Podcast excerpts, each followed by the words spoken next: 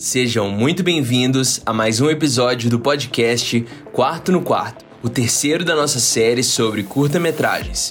Eu sou Evandro Caixeta, sócio e diretor da Quarta Estúdio, e esse é um podcast sobre produção audiovisual, cinema e publicidade. E aí, pessoal, eu sou o João Gilberto, sócio do Evandro na Quarta Estúdio, e nesse último episódio sobre produção de um curta-metragem, nós vamos revelar como o nosso processo de 10 anos de produtor audiovisual pode te ajudar na etapa de pós-produção do seu curta.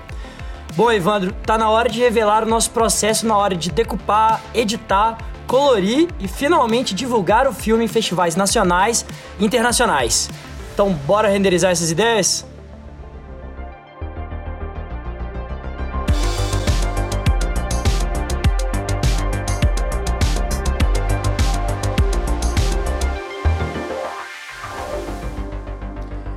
Se você ainda não ouviu o episódio 1 e 2 da nossa série sobre curta-metragem, no episódio 1 nós falamos sobre os processos que envolvem a pré-produção, a concepção da ideia, o roteiro, a construção visual e os processos de preparação para o filme. Já no segundo episódio, nós falamos sobre a produção no dia da filmagem e como você deve aplicar as etapas da pré-produção para que a sua gravação ocorra da melhor maneira possível. Agora, na pós-produção, é o momento em que todo o seu planejamento estratégico se materializa. Então, antes de qualquer coisa, é necessário você manter uma organização completa do seu projeto. Independente se você ou o editor do curta estiverem editando no Premiere, Final Cut ou DaVinci, a lógica permanece a mesma. Você deve organizar seu projeto de forma clara e preferencialmente que as timelines sigam a mesma nomenclatura da claquete usada na gravação. Boa, boa, Evandro. Muito bem pontuada essa questão da claquete, porque na hora da decupagem ela tem um papel fundamental, né? Ela não serve apenas para sincar o som com a imagem, como muitos pensam. Muito pelo contrário, ela tem uma função fundamental na hora de decupar as cenas. É, não sei se o pessoal vai lembrar, mas nós conversamos na etapa de pré-produção sobre o documento de decupagem de planos que é feito pelo diretor de fotografia. Pois bem, na claquete nós colocamos o número da cena, seguido do plano que será gravado, seguido de qual take foi gravado. Ou seja, o número de vezes que foi repetido aquele mesmo plano. Exato. E lembrando que uma cena pode ter quantos planos você julgar necessário para contar sua história, né? Uhum. Mesmo porque os planos têm a função narrativa fundamental para a progressão emocional dos personagens e ritmo da sua edição. Sem dúvida. Vale lembrar que uma boa edição é essencial na criação do filme. Se vão ser cortes mais longos ou tomadas sucessivas, isso diz muito sobre como você quer narrar a tensão de um filme, né? Uhum. Por isso é importante você ter claro na pós-produção qual filme você está se propondo a fazer. E não só isso, ter claro também pro editor e toda a equipe da pós-produção. E aí é legal pensar quais os pontos de virada da narrativa e qual é a progressão emocional dos acontecimentos, para que os cortes sejam coerentes com o seu roteiro e você consiga extrair o máximo possível na edição. Com certeza, porque isso que você falou expressa muito o que a gente busca na edição, que é o ritmo, né? Uhum. A o ritmo da edição tem uma conexão intrínseca também com o gênero da história. No caso do terror, por exemplo, né? É, o terror é um gênero que permite que muitas vezes na edição você tenha cortes mais longos, onde a atenção do espectador seja construída e ampliada conforme a cena vai se desenvolvendo, né? Uhum. O que é muito diferente de uma edição de filmes de ação, que contam normalmente com cortes sucessivos para que tenha uma progressão dos acontecimentos, né? É bem, bem diferente. No caso, são gêneros diferentes com linguagens de edição totalmente diferentes também, né? E falando nisso, é importante lembrar a importância das referências. Igual a gente falou nos outros episódios, você pode ter várias referências para várias etapas diferentes da produção. Com certeza. Pensando especificamente na edição, é legal uhum. você assistir e decupar a edição de filmes que tenham uma conexão com a história que você está querendo contar. Sim. Outro ponto essencial é a mixagem e construção do som, né? Sim. A gente chama muitas vezes de sound design, que é uma etapa fundamental para reforçar e potencializar a mensagem final. Uhum. Em uma produção cinematográfica, pensar no som é pensar na alma do filme. Porque isso vai ditar muito a sensação e o sentido para quem estiver assistindo o filme. E aí você tem que pensar se é um momento de tensão, de alegria, de libertação, porque isso muda completamente a mensagem final. Total, essas perguntas, se perguntar, né, o tempo todo é, e relembrar qual que é o propósito do filme é muito importante, né? Eu acho que isso é uma pergunta que você tem que fazer para você mesmo, uhum. tem que estar tá reforçando isso para a equipe.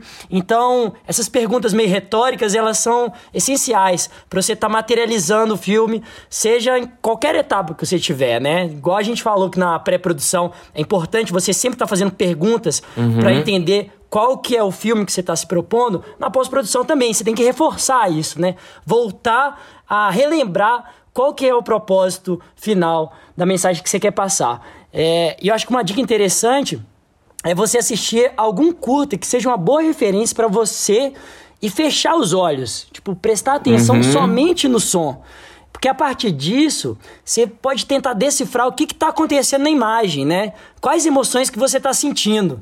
É, eu lembro que quando a gente finalizou o Som do Escuro, eu peguei para escutar o filme. Então, só escutar, fechei os olhos e foi uma experiência muito doida, assim, porque você consegue sentir a tensão, ainda mais sendo um filme de terror, você consegue sentir a tensão através da trilha, dos sons, dos efeitos ali, né, do sound design, de cada elemento. Então é um bom exercício para você exercitar só a audição e você conseguir é, trabalhar isso quando você estiver até editando seu próprio filme, né?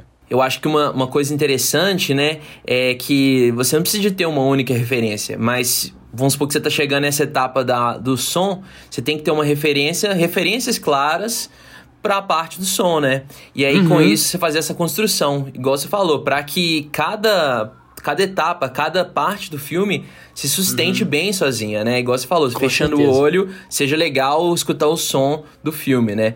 Agora, falando no Azul Escuro, eu acho que ele é um ótimo case pra gente falar mais sobre a pós-produção. Com como, certeza. Como o filme passou inteiramente no celular, aproximadamente 50% das cenas eram de navegação em aplicativos. E por essa construção ter sido feita na pós, ajudou muito a potencializar a história que a gente estava contando, né? Vale lembrar que não é porque você já filmou seu filme que não seja possível recriar certos momentos ou até mesmo inverter sequências de cena, né? O grande objetivo é potencializar o filme. Sem dúvida. Você, enquanto diretor e editor do seu próprio filme, pode e deve cortar ou recriar momentos para potencializar a narrativa. Lembra do que a gente conversou no episódio 1, né? É importante você não ter apego a cenas específicas. Às vezes, na hora da montagem, elas não funcionam, né? Com certeza, tem que desapegar mesmo. E você falando isso, me lembrou algo que o Kleber Mendonça até fala no seu livro Três Roteiros. É, no caso, ele planejou um final completamente diferente no filme Aquários e no Som ao Redor. Mas aí, na hora da edição, ele viu uhum. que o que uhum. ele pensou no roteiro não funcionava na montagem. Exato. Ou seja, o que a gente vê no filme não era o que estava no final no roteiro. Que, por sinal, no filme é muito melhor. Mas se você quiser ver o que está no roteiro, compre o livro, que inclusive é uma, uma bela indicação. O, o mesmo pode acontecer para certos personagens na história, né, Evandro? A gente já até passou isso com o Azul Escuro. Talvez você chegue à conclusão que certos diálogos não contribuem para a progressão do ritmo do filme. Uhum. Seja melhor você cortar, né? Exato. Então, por exemplo, no roteiro de Aquários, Som ao Redor e Bacurau, muitos dos diálogos que estão no roteiro não entraram no corte final. E assim, você pode ter certeza que o Kleber Mendonça pensou nisso para deixar a história mais potente no final das contas, né? Ah, com certeza. Lendo o roteiro e vendo o filme pronto, você tem certeza que o Kleber fez a escolha certa na hora da edição, né?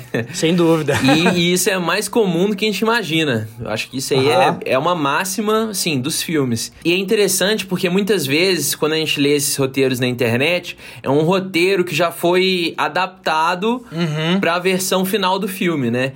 Muitas vezes o, o, roteiro de gravação que os atores, que a equipe recebeu, foi muito mais alterado do que esse roteiro que a gente tem na internet. Uhum. E agora, já que a gente tá falando sobre edição e você já montou seu filme, uhum. a gente entra na parte da colorização. Uma etapa que dialoga 100% com a estética e emoção do filme uhum. e com o que você pensou o resultado final, né? Sem dúvida, com certeza. E a primeira grande chave para escolher as cores do filme é você ter claro qual sentimento e sensação a imagem deve passar.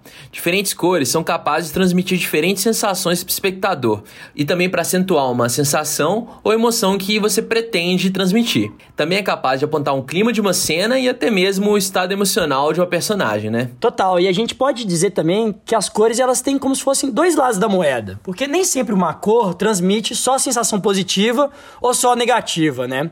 Ela depende do contexto escolhido e elas são também muito apoiadas por outras cores uhum. que foram pensadas na palheta da cena, né? Que foram dialogadas ali com a direção de arte do próprio filme, né? É isso. Então, eu acho que nesse sentido, um tratamento de cor, por exemplo, com tons mais quentes, tende a gerar. Isso é uma questão já falando até é, da construção cromática mesmo das cores, assim da psicologia das cores.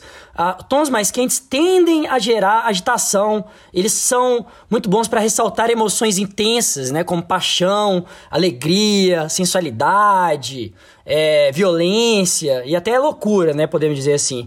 E, e até como o próprio nome sugere, né, de tons quentes, elas são cores que transmitem também a ideia de calor, né, Evandro? É meio por aí o uhum. caminho.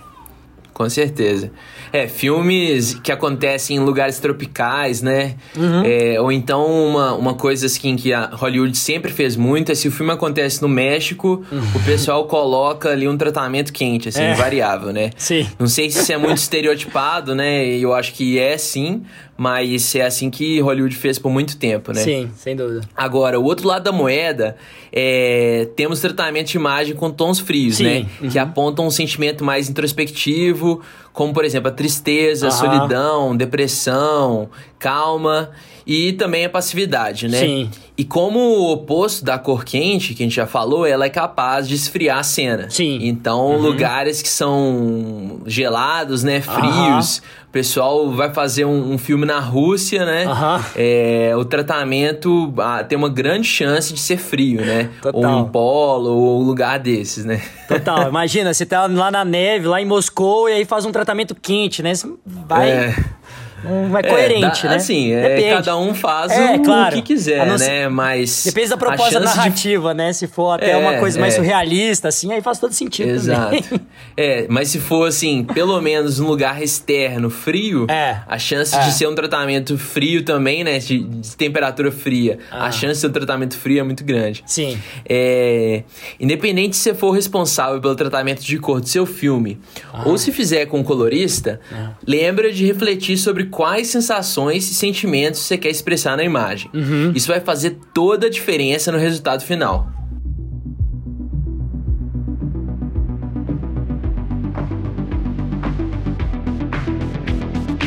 Bom, Evandro, esse momento chegou e a galera que está escutando aí a gente finalizou o seu filme, ou vamos supor que você já finalizou o seu filme é, você não se aguenta de alegria, de entusiasmo, você tá doido para que o mundo inteiro assista a sua obra de arte, né? Bom, mas é muito importante ter uma estratégia de lançamento muito claro, né, Evandro? Conta um pouco aí pra galera qual que, que é a estratégia de lançamento. Então, a gente sugere que você faça um estudo de caso, né? Que utilize filmes semelhantes ao seu como exemplo uhum. e estude a história dos festivais para identificar se há um perfil dos filmes. Certo.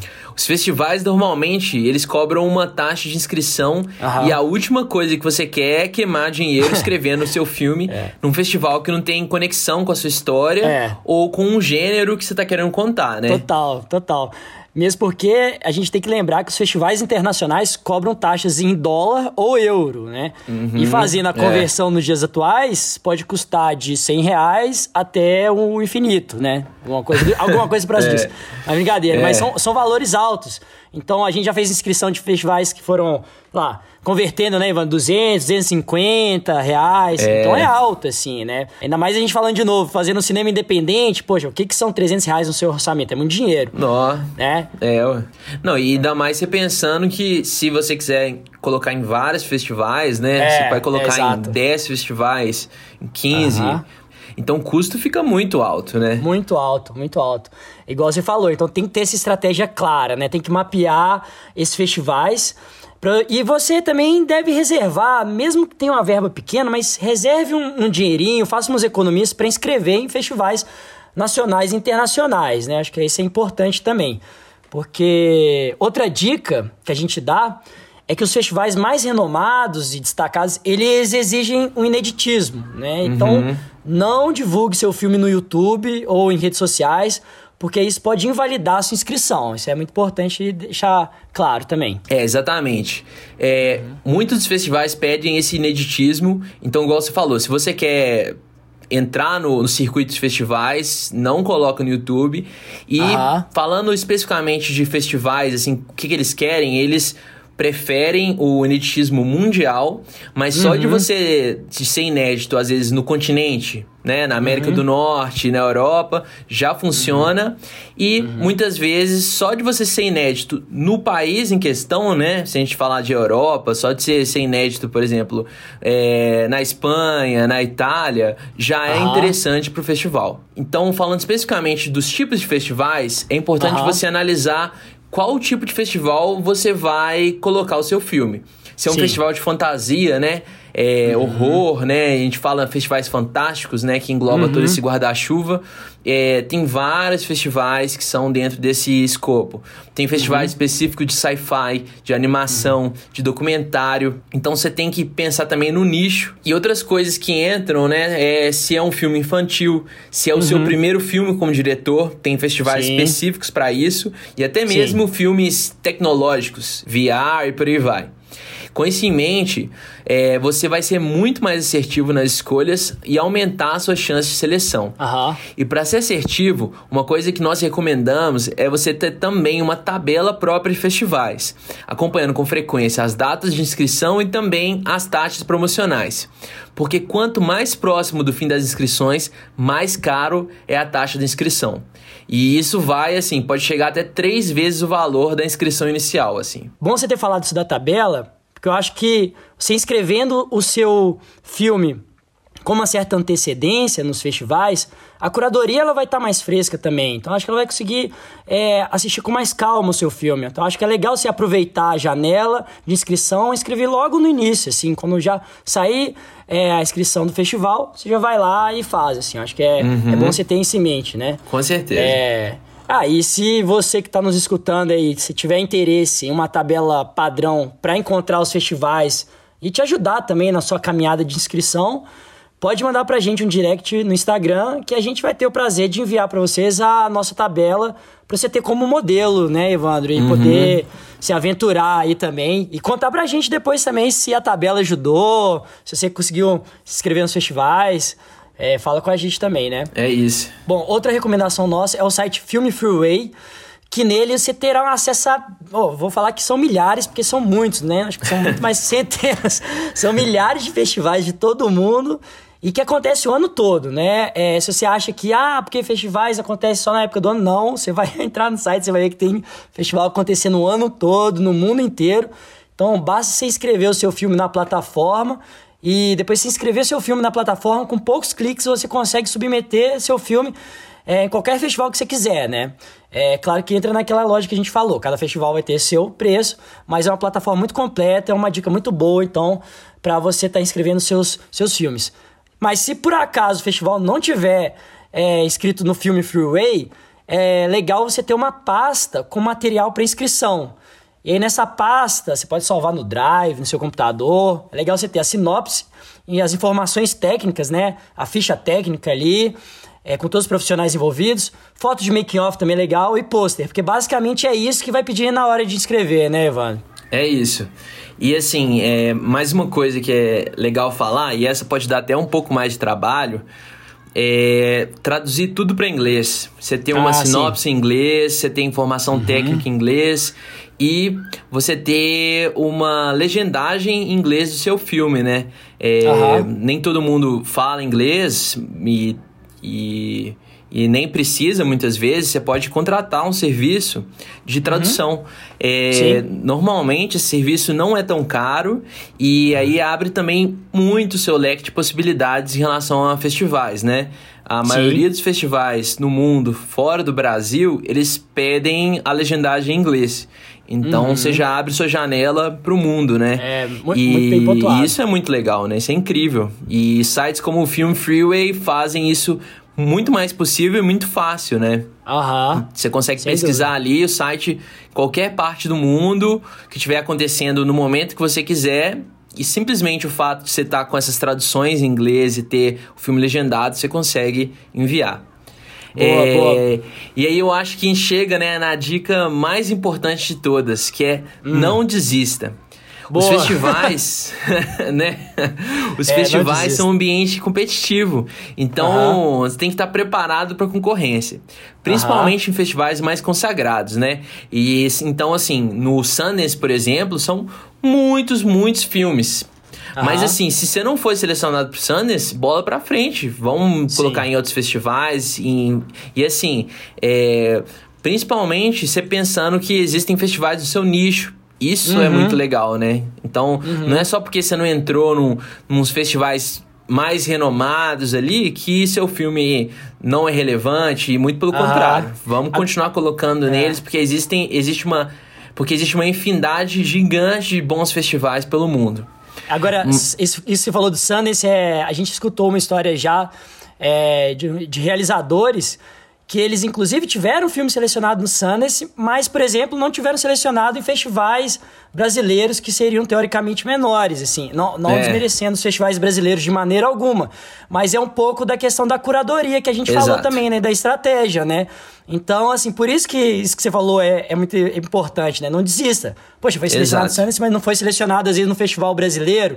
Então, tem isso em mente, né, Evandro? Que eu acho que isso vai fazer toda a diferença dessa... Faz parte dessa estratégia que a gente conversou. E, além disso, é legal você ter planos para dar sequência no seu curta com segundas janelas. Como, por exemplo, licenciar um filme para alguma emissora de TV ou transformar seu curta em um piloto de uma série para sua história.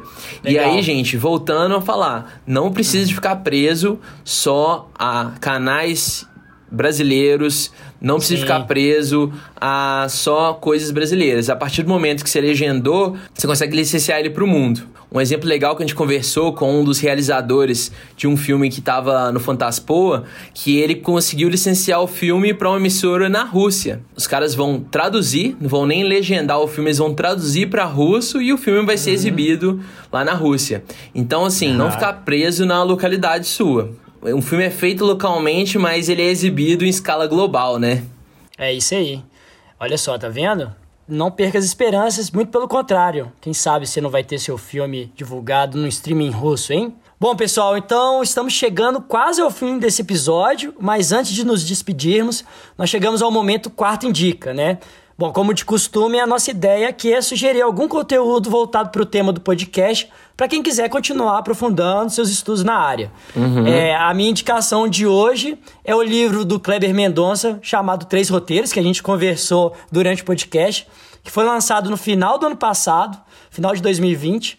E, né, além de sermos apaixonados pelos filmes do, do Kleber Mendonça, né, Evandro? Com certeza, é, não? O, o livro ele é uma excelente ferramenta de estudo para você analisar os roteiros dos seus três longas, porque ele dirige e ele escreveu também o, os filmes, uhum. entender como é que ele materializou as suas ideias na tela, né? E além da indicação, é, vou deixar a sugestão de um exercício que eu fiz que eu achei muito bom, que é você assistir ou reassistir os filmes com o livro em mãos, Boa. percebendo Ótimo. o que, que mudou e o que, que foi cortado do roteiro pro filme final. Eu acho que isso é legal, assim, que você vai comparando. Foi nisso que eu percebi muito a relação do diálogo, como é que muitos dos diálogos foram cortados, assim. E você vê que realmente o diálogo não era essencial. Então o Kleber foi lá e cortou certas momentos do diálogo que ele não julgava que fossem essencial para a narrativa final. E eu Muito acho que vou dar mais uma dica. dica. Vou dar mais uma dica aqui, é o combo, ó. que eu lembrei enquanto a gente estava conversando. É que tem um site que chama Cardume, inclusive é do pessoal de Belo Horizonte, que é um streaming só de curtas brasileiros. É, então, se você está querendo referências de curtas brasileiros, e lá tem toda uma segmentação também por gênero, horror, fantasia, documentário, animação. É, tem uma assinatura simbólica de 5 reais por mês. Acho que nem é 5 reais por mês, mas é uma coisa bem simbólica. É bom que você fortalece também o cinema independente. E eu acho que você consegue assistir bons filmes lá e se inspirar também para fazer o seu filme. E quem sabe também divulgar posteriormente na plataforma da Cardume. Essas são minhas dicas de hoje. E aí, Evandro, o que, que você está indicando para a galera hoje? Muito boas suas dicas. A minha eu vou indicar a coleção Dissecando da editora uhum. Darkside. Ela é oh. muito legal, assim. Eu tenho aqui em casa o Box Terror VHS, que tem o Evil Dead e o Texas Chainsaw. Tem também o Hora do Pesadelo. É, se eu não me engano, tem também o Twin Peaks. Oh. É uma coleção que mostra o por trás desses filmes clássicos de terror e suspense, massa, né? Véio. Então, massa. se você quiser ter um insight maior, como é que foram essas produções, que foram produções muito disruptivas, né? Aham. Porque a maioria delas foi baixíssima produção e conseguiu ter um, um status, além de status cult, mas Uhum. conseguiu abranger em nível mundial. Então, uma super referência pra gente que tá fazendo filmes Aham. eh, de baixo orçamento, né? Filmes independentes, filmes por conta própria. Porque essa galera tava fazendo isso e conseguiu chegar na dimensão que chegou, né? Aham. Além de ser super legal pra ver o processo, é uma super referência pra incentivar a gente, né? E ver que é possível. Pô, com certeza, hein? Inclusive, você pode separar aí pra mim que mais tarde eu vou na sua casa aí e vou buscar um dos, dos livros do box aí, viu? Combinar. Bom, pessoal, e por hoje é isso. Para mais informações sobre produção audiovisual, cinema e publicidade, acesse o nosso blog e também o nosso Instagram, arroba Quarto Estúdio.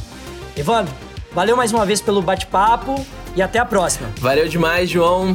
Eu espero que o pessoal tenha gostado dessa série especial sobre curta-metragem.